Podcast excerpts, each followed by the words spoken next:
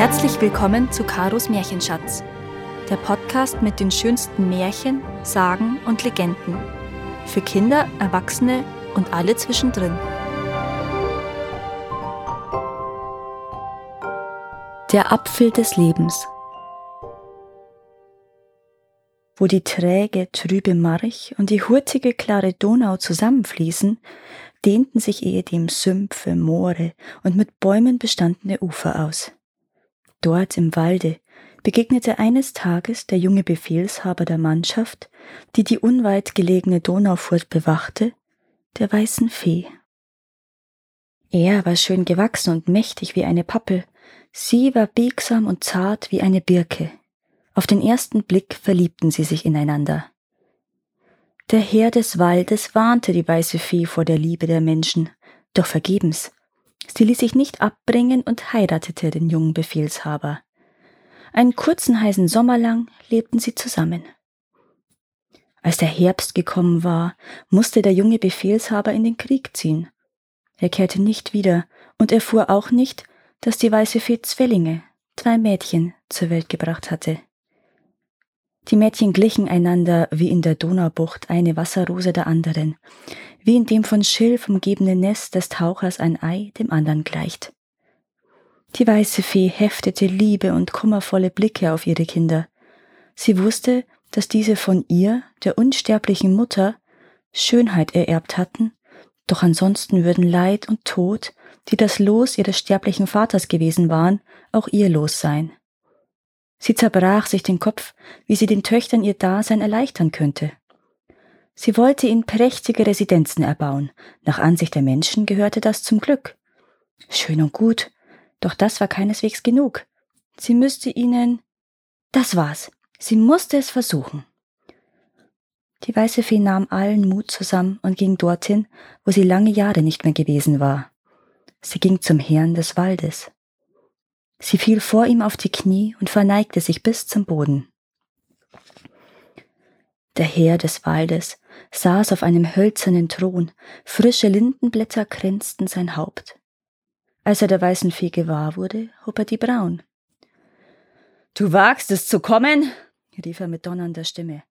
Gestehe, weiße Fee, dass du vom Leben der Menschen enttäuscht bist, dass du ihrer überdrüssig bist. Die Menschen, Herr, haben ein sehr schweres, aber auch ein sehr schönes Leben, sagte die weiße Fee mit leiser Stimme. Ich habe zwei Töchter zur Welt gebracht. Heute sind sie schöne, gewachsene junge Frauen. Sie haben mir unsagbare Freude, aber auch unsagbaren Kummer bereitet.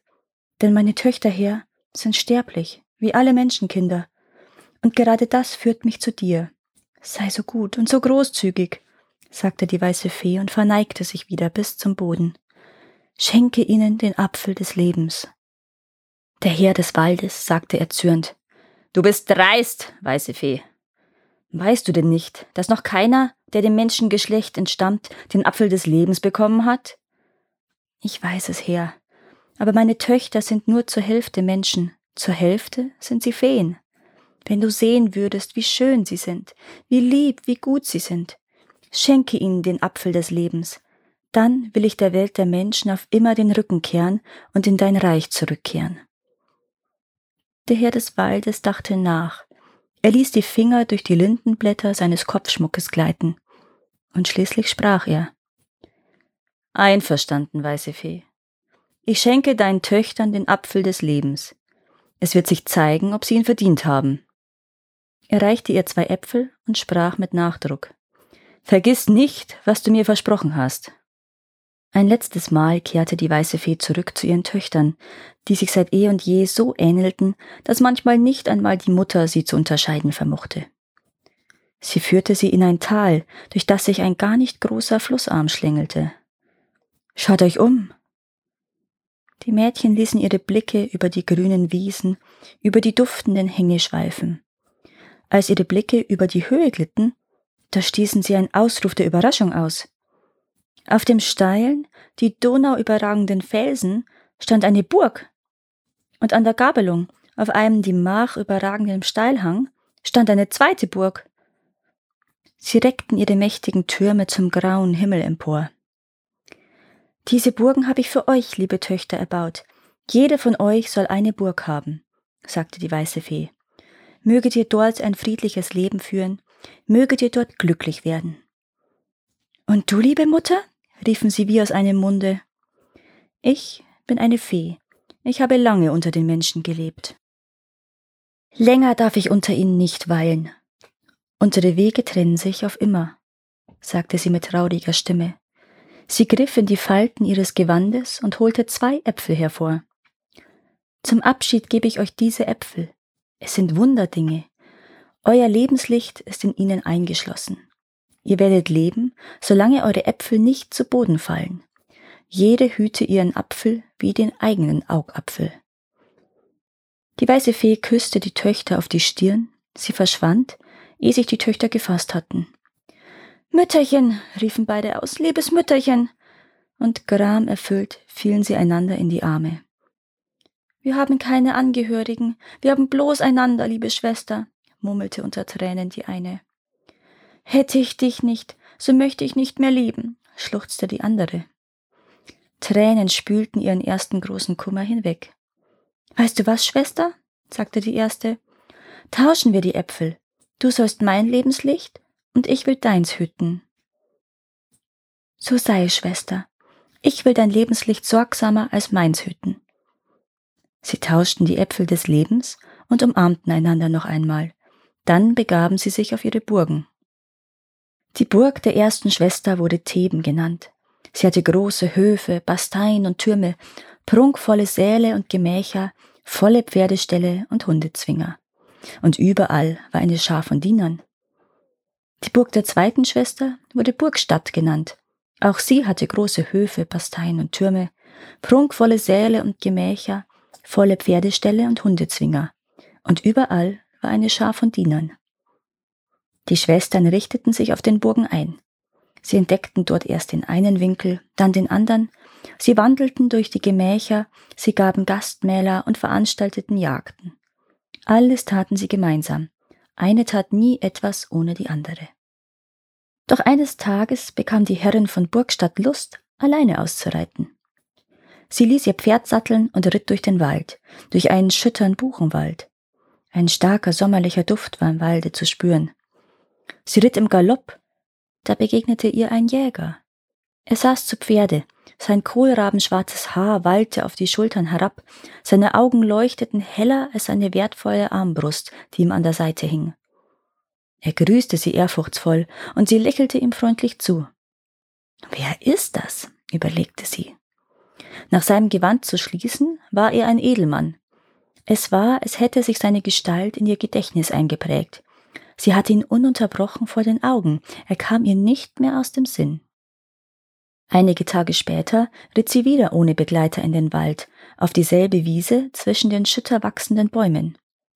Wie freute sie sich, als sie sah, dass er auf sie zuritt und sie wie eine gute Bekannte grüßte. Was wäre, edles Fräulein, wenn wir wieder um die Wette reiten würden. Um die Wette? fragte sie lachend. Warum nicht? Doch das Wörtchen wieder blieb wie ein übler Stachel in ihrer Seele zurück. Sicher hatte er sich versprochen, erklärte sie sich die Sache auf ihre Weise. Sie ritten um die Wette, dann schossen sie auf lebende Ziele über den Sümpfen. Sie erlegten drei Enten, er erlegte eine mehr. Ihre Wangen brannten, ihre Augen leuchteten. Wann sehe ich euch wieder, Edles Fräulein, fragte er beim Abschied. Wann? fragte sie. Sie lachte so fröhlich auf, dass ihr Lachen viel mehr verriet, als sie verraten wollte. Wenn die Sonne das dritte Mal aufgeht. Ihr setzt mir eine lange Wartefrist, edles Fräulein. Wie ungeduldig er ist, dachte sie auf dem Heimweg. Etwas missfiel ihr daran. Ich bin ja auch ungeduldig. Auch mir werden diese drei Tage eine lange Zeit dünken. Ach, wär es doch schon so weit. Sie konnte es nicht erwarten.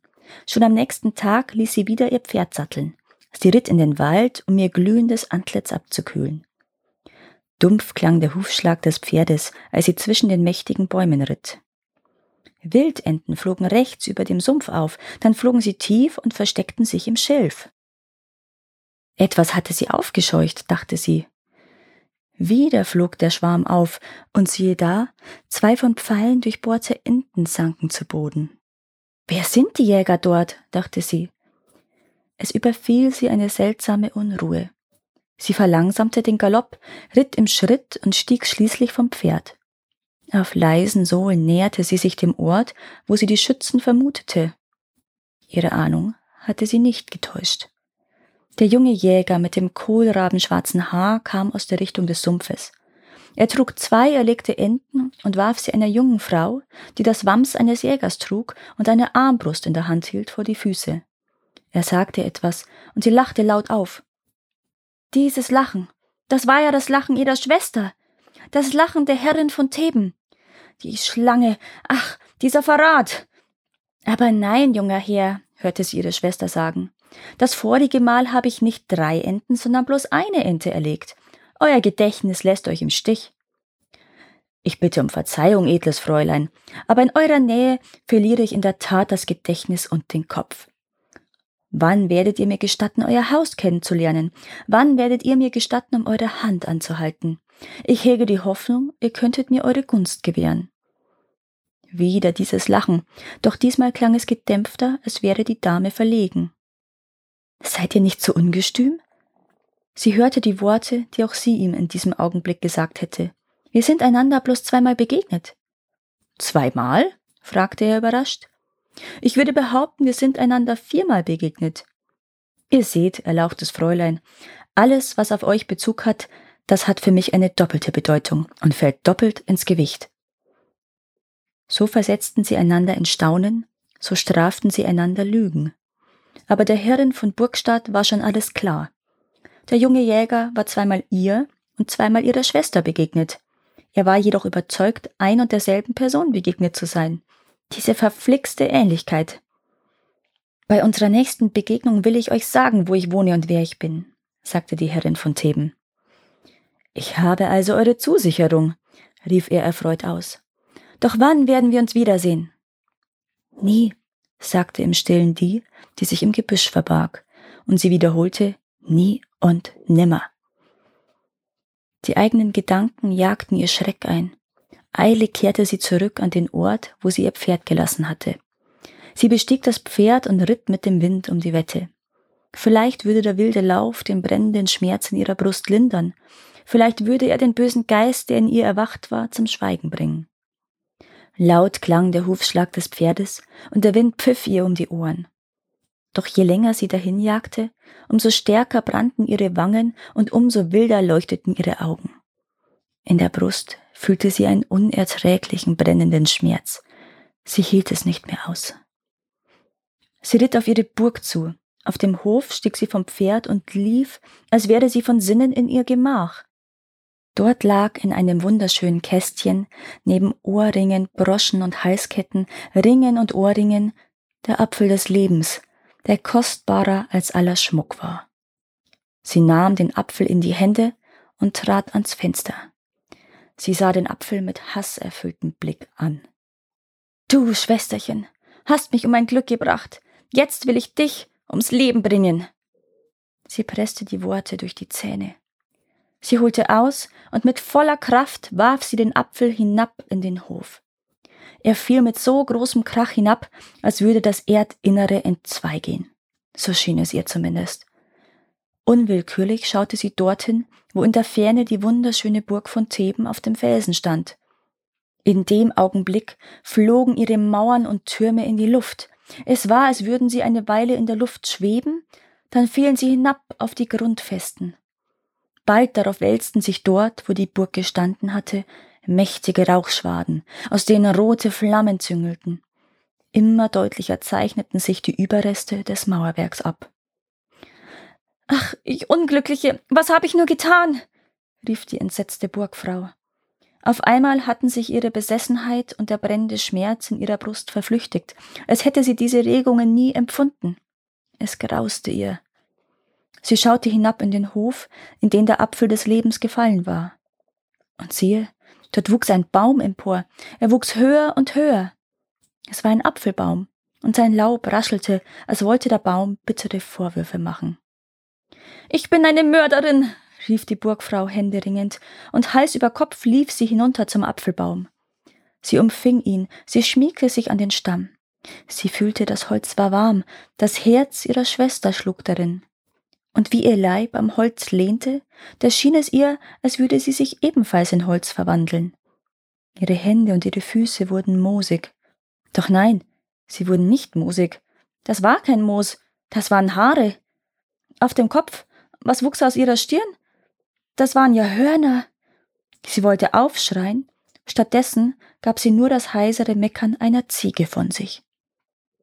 Die Dienerschaft auf der Burg sah mit an, was für ein Baum vor ihren Augen auf dem Hof emporwuchs, wie sich ihre Herrin verwandelte, es war ein grausiger Anblick. Sie hatte sich in eine schwarze Ziege verwandelt. Den Dienern wurde Angst und Bange. Hexerei, Zauberei. Schnell, fort von dieser Ziegenburg. Sie liefen auseinander, als wären sie von Sinnen. Nie wieder kehrten sie auf die Felsenfeste zurück.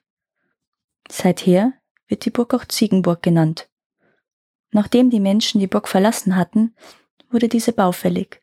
Sie verfiel und schließlich verlor sie sich im Dunkel der Zeit. Sie verschwand ohne Spuren, ohne Denkmäler zu hinterlassen. Doch davon, dass es diese mächtige und schöne Burg gegeben hat, zeugt diese Sage. Die Wellen der Mach und der Donau erzählen sie heute noch im Flüsterton. Wir verstehen ihr Geflüster bloß nicht. Danke, dass ihr auch dieses Mal zugehört habt. Es würde mir sehr helfen, wenn ihr diesen Podcast abonniert und wenn er euch gefällt, mit euren Freunden und eurer Familie teilt. Habt ihr Vorschläge oder Wünsche für weitere Geschichten? Dann schreibt mir. Meine Kontaktdaten findet ihr in den Show Notes. Bis zum nächsten Mal.